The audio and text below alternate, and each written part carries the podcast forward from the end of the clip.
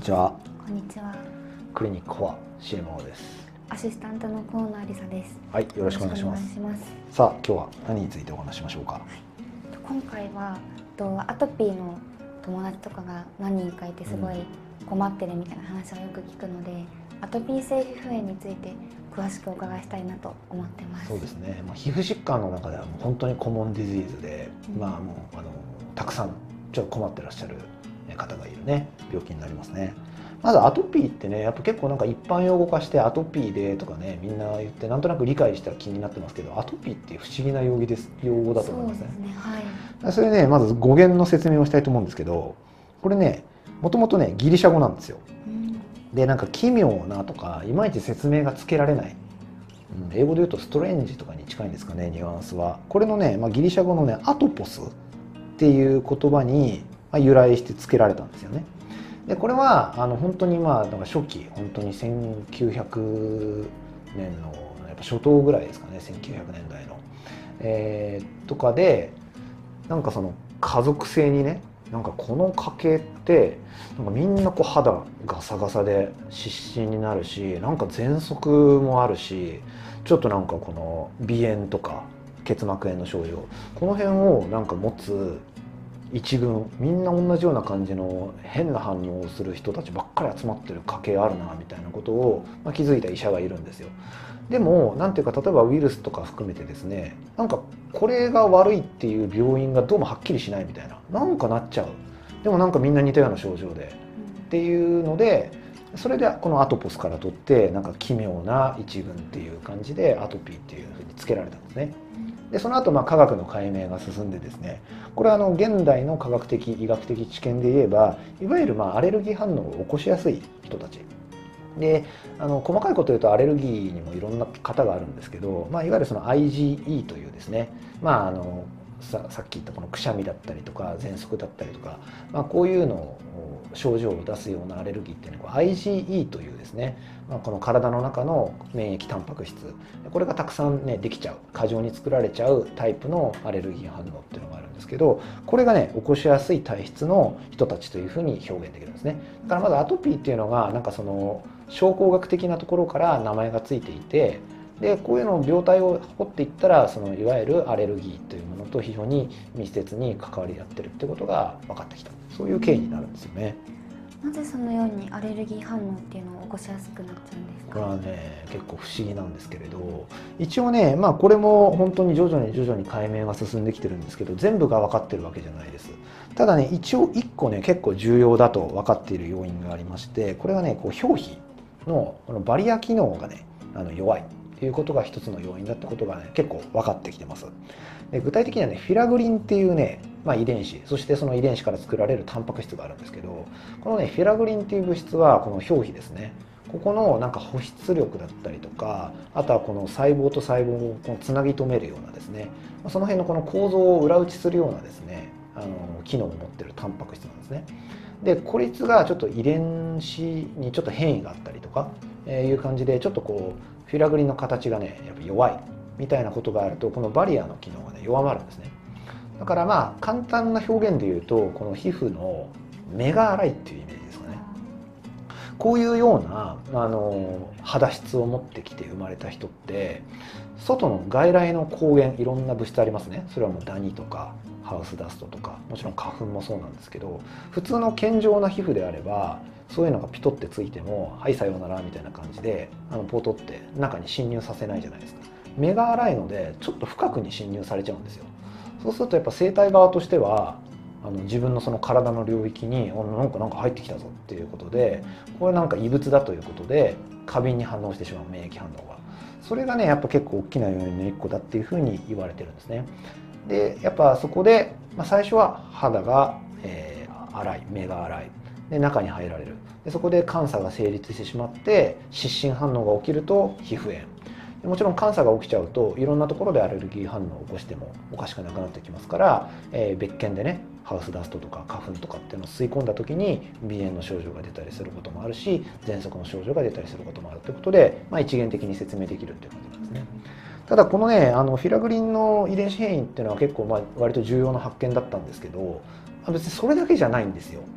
なんか例えばこのアトピーみたいなアレルギー系の疾患って、まあ、例えばこう全世界的にはこう有病率がなんか、ね、増えてきたりとかしてるわけなんですよね。でもこの遺伝子変異だけが原因だったら別にそんな増えてったりするわけないじゃないですか、はい、だからやっぱりその環境要因も結構あるっていうふうには言われてるんですね。ただそれはねいまいちはっきりしてないというふうに言われてます。一応ねいろいろ研究はあってやっぱ食事の要因ですねその辺はね結構いくつかあるっていうふうに言われていて具体的なところだとね、えー、と赤ちゃんに牛乳で栄養しちゃうとあんまり良くないとかね。あのやっぱ母乳でね栄養するのがやっぱよくって母乳がなかなか出ないっていう時にじゃあ牛乳で代用しようとかってやっぱ昔はよくやられてたんですけどやっぱまああの牛のものなんでちょっと自然じゃないとえいうところがあってその辺でねなんか、まあ、やっぱ変な風な監査が成立してしまうとかっていうのがあるんですね。ただこれね誤解してほしくないのは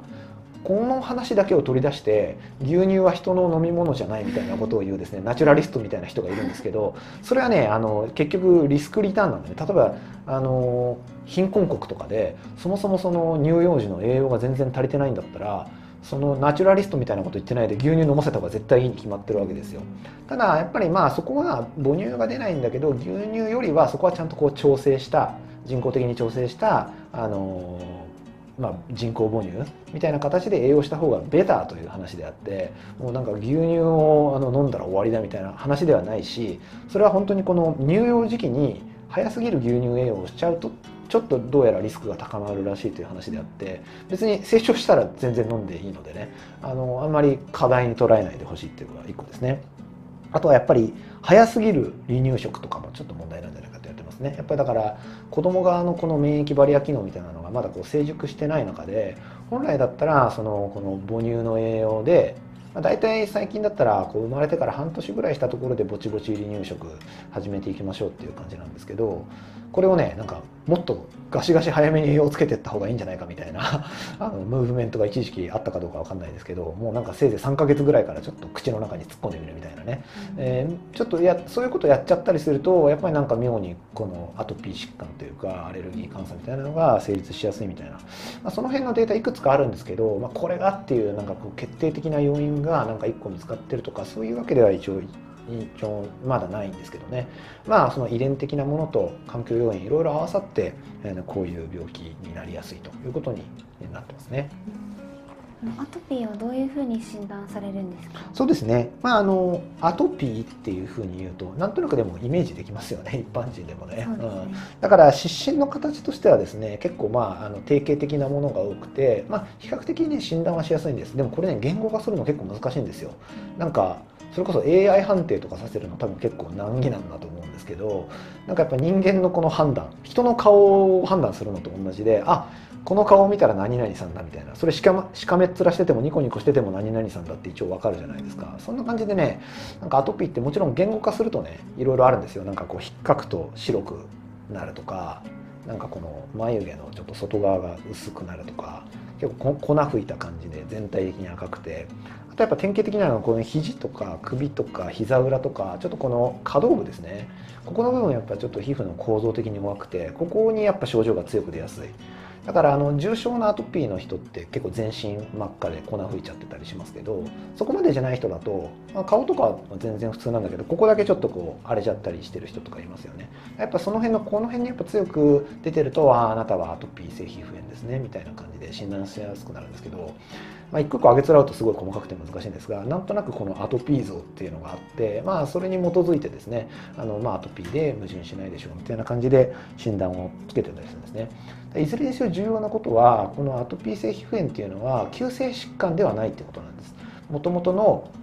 その遺伝的な、ま、ちょっと弱さであったりとかもちろん環境要因でその慢性的に経過するっていうことがポイントでなんか湿布貼ったらかぶれましたみたいな感じで今一瞬ブワッと燃え上がって治ったらおしまいっていう病気ではなく基本的にその体質を持っていたらですね一生涯にわたってその病気と付き合っていかないといけないもちろん成長とかに伴ってですねなんかあの皮膚がちょっと強くなって、えー、なんとなく良くなったとか逆になんかちっちゃい頃はそうでもなかったのにまあ、成長とともにで保湿力の衰えとかとともになんか妙になんか出るようになったとかそういうあの変遷もあったりしますけどもなんか治ったように見えてもそれは根治したわけじゃなくて体質としてはずっと持っていて、まあ、一生涯マネジメントし続けなきゃいけない、まあ、そういうその慢性的なあの皮膚の疾患だということが、まあ、ポイントですかね。アトピーの治療っていうのはどんなふうに行うんですか？そうですね、えー、とこれはですねまあもう古典的にやられてるものから最新の治療までいくつかあるんですけれどもまずねとにもかくにも保湿ってすごく大事です。保湿っていうとただのスキンケアじゃんって思うかもしれないんですけどさっきの理屈をね思い浮かべていただくとねよくわかると思いますね。やっぱ皮膚の目が基本的に粗いんですよ。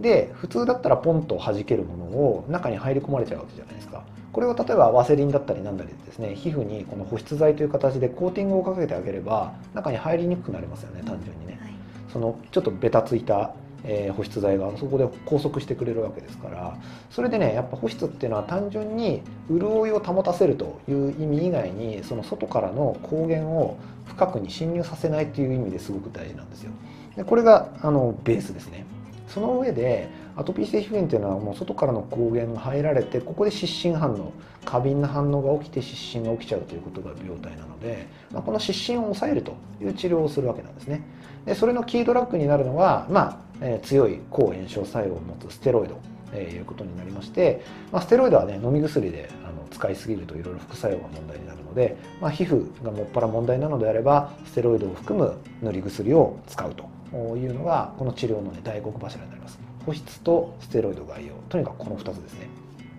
で、まあ、重要なことはせっかくこの動画をね見てくれてる人に、えー、ためになることをお伝えしたいんですけどステロイドの塗り方もかなりねあの塗り方一つで全然ね成果が違うんですよ。プロアクティブ療法っていうねあの塗り方があるんですけどこれがね、まあ、割と最近なんですけどねこれもね。あの言われるようになってこの塗り方ができるかどうかでね全然違うんです。なんかこの湿疹反応ってねなんかイメージこの火事がブワーって燃えてる感じを想像してもらうとよくってなんかねこの一番下手なやり方ってなんかあ悪くなってんなって言ってステロイドに塗りますよね。でなんか適当にチロチロ塗る感じ。これがね一番ある種下手なんですよ、そうするとなんか火が燃えてるところになんかペットボトルで水かけてちょっと火のよ勢いは弱まりましたと。でも鎮火できてませんみたいになってでまただんだん燃え上がってきてああまた燃え上がってきちゃった水かけて。でちょっと弱まったけどまだ消えてなくてまた燃え上がってって言ってやってる間に結局何ヶ月も何年も経過して結局ずっと燃えてますよねみたいな。でそういう状態が続くと肌ガサガサになって黒っぽくなって汚くなってになるんですよね。でこれって結局治療してるように見えても結局鎮火できてないからあの治ってない治ってないっていうか根治しないっていうかちゃんとコントロールできてないんですよ。でこのプロアクティブ療法っていうのはねやっぱこメリハリなんですね簡単に言うと。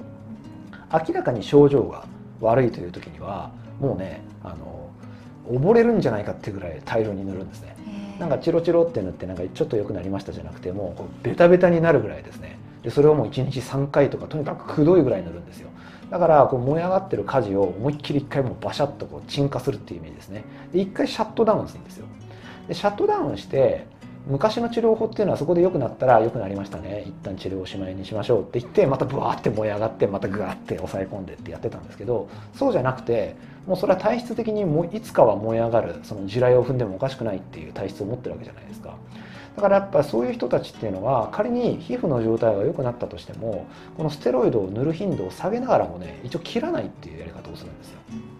だから鎮火する時は1日3回ぐらいベタベタに塗っていい状態に持ち込んだら1日3回塗ってたのをじゃあちょっと1日2回に減らしてで1日1回に減らしてそれでも調子いいぞっていうんだったら23日に1回に減らしてでも一応ギリギリ切らない。すごく調子が良かったとしてもステロイドを抜いたとしても決して保湿のスキンケアは欠かさない。みたいな感じでやると結果的に本人にとって積算では一番少ない薬の量で一番いい状態をキープできるんですよね。でこの塗り方が割と最近提唱するようになって一口にステロイドと保湿って言ってもこれができる人とそうじゃない人で全然コントロールが違うんですねただ世の中の皮膚科医でこのプロアクティブ療法をちゃんと説明できてる人は極めて少ないですね。あの学会とかではもうみんな知ってるはずですよ。プロアクティブ療法って重要ですよねって皮膚科医に聞いたら重要ですってみんな言うんですけど、キリッとかって言うんですけど、えちゃん患者さんに説明できてますかっていうとまともに説明されてない患者いっぱいいますね。だから例えばうちのグループに来た患者さんで他のなんかまあ田舎のクリニックとかから転院してきましたみたいな東京に状況とともに来ましたみたいな人であのまあ治療をねあの続けるんですけどプロアクティブ療法って聞いたことあります？って言って「いや聞いたことないです」って言ってやっぱり塗り薬も漫然と塗ってていまいちコントロール良くないみたいな人がいたりするんですよ。それをまあ我々からそういうふうにちゃんと説明してこういうふうにメリハリ意識してごらんっていうともう次回以降すっごい良くなった状態で来たりとかやっぱよくあるので、まあ、まだまだねあの普及が足りないかなっていう感じがします。なので、うんと、この動画を聞いてる人でアトピーで悩んでる人でこれを聞いたことがない人はですね是非プロアクティブ療法ってググってですねあの自ら、ね、やっていただけるといいかなと思いますね。であとはいろいろ補助的な治療法があります例えばやっぱかゆみ強かったりするので、まあ、アレグラとかみたいなですねこうアレルギー薬を使ってあげるとやっぱりあの書くと悪くなっちゃうので、まあ、そこの悪循環を断ち切ってあげようという、えー、治療を補助的に使ったりとかあとはですね、まあ、ステロイドの塗り薬が基本なんですけどちょっとそれでは追いつかないぐらい重症な人もいたりするのでそういう人にはですねあの免疫抑制薬みたいなのを使ったりします。えーまあ、具体的に言うとシクロスポリンというですねお薬飲み薬で使って、えー、一回ちょっとコントロール、まあ、これも漫然と続けるもんじゃないので一旦それできれいにしたらさっき言ったステロイドの塗り方でキープしましょうとかね。あとはあの紫外線を当てるとそういう湿疹が良くなるっていうのも一応医療経験的にあったりするので、まあ、紫外線療法を併用したりとか。あとはステロイドの塗り薬もあんまりステロイドに依存しすぎると、まあ、すごい長期的に言うとねちょっと肌が弱ってきちゃったりっていう面もあったりするのでそれの代替薬もあったりしますただやっぱステロイドに比べるとパワーちょっと落ちるのでまあ、えーと、なるべくメンテナンス用にはそっちを使って、まあ、具体的にはコレクチムっていう塗り薬だったりとかタクロリムスっていう塗り薬があったりするんですけどそれをまあベースで使っといてやっぱちょっとひどいっていう時にはステロイドの力借りてくださいとかそういうま塗り薬の中でもポートフォリオ組みをねしたりしますね。で最後にですね、えーと、ここ最近本当に出てきたようなお薬でもうめちゃくちゃ効く薬っていうのがあるんですよ。でそれはねやっぱあの、まあ、かなり新しい機種のお薬で、まあ、詳しいところを省きますけどデュピルマブっていうお薬、まあ、あの商品名でいうとデュピクセントっていう注射薬があって、まあ、そのさっき IG 型のアレルギー反応って言いましたけどこれをねもうあのブロックするようなお薬なんですね。あとはえっと、ウパダシチニブ、まあ、あのすっごい覚えにくい名前けど、えっと、これのね医薬品、えーまあ、名前で言うとねリンボックっていう名前になるんですけど、まあ、これはねまたね、えっと、ジャック阻害薬っていう まあ、まあ、基準的にはとりあえず覚えなくていいんですけどやっぱ免疫系をねあの反応を抑えるようなでステロイドじゃない薬っていうのがあるんですね、まあ、こちらの方は飲み薬なんですけどこれはねもう死ぬほど効くんですよ。もう今までもいろんなことやっても難治だった本当に重症なアトピー性皮膚炎でもこれ使うとねもう半年もするとあれこんなに肌きれいになったんですかっていうぐらい効くんです。ただ高いんです、うん、あの高額療養。本当に何十万とかかかるんですね。ただ日本はあのまあ他の動画でも説明したことありますけどあの高額療養え支援制度みたいなのがあってまあ収入に応じてね上限っていうのが決まってあの自分の自己負担の上限っていうのは決まってあのすごい太っ腹に国がねお金を助成してくれるので、まあ、それで破産しちゃうってことは別にないんですけどそれでもねやっぱりそこそこのお値段します。えー、っとね普通の収入の人でだから収入によって上限が違うんですけど普通の一般的な収入の人でねまあちゃんとこのこの辺の一番最新の治療をやろうとするとね月4万円とかぐらいかかるわけでね。結構痛いじゃないですか4万円、はい、だからちょっと気軽にはなかなか手出しにくいんですけどただやっぱ情報として知ってることは大事だよね。やっぱ本当に重症の人で今までいろんな治療をやってきてどれもこれもあんまり決定的によくなんなくってあのもう正直半ば諦め気味みたいな人やっぱいたりするんですね。で本当に諦めてるんだったらしょうがないですけどいや本音ではやっぱりちょっともう少しお金かけてでもよくしたいみたいな人っていらっしゃったりするのでそういう人がまあまず選択肢を知らないっていうのはちょっと